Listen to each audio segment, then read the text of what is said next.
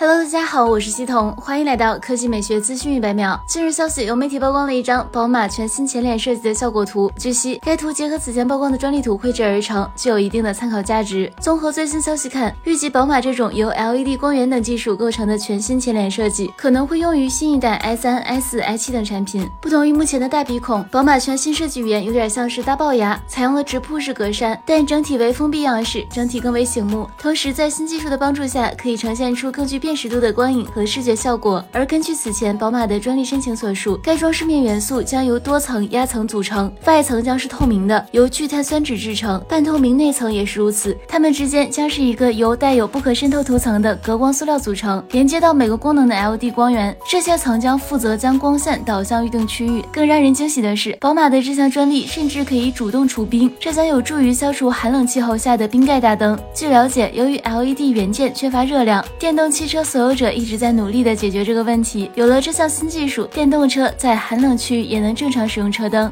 好了，以上就是本期科技美学资讯百秒的全部内容，我们明天再见。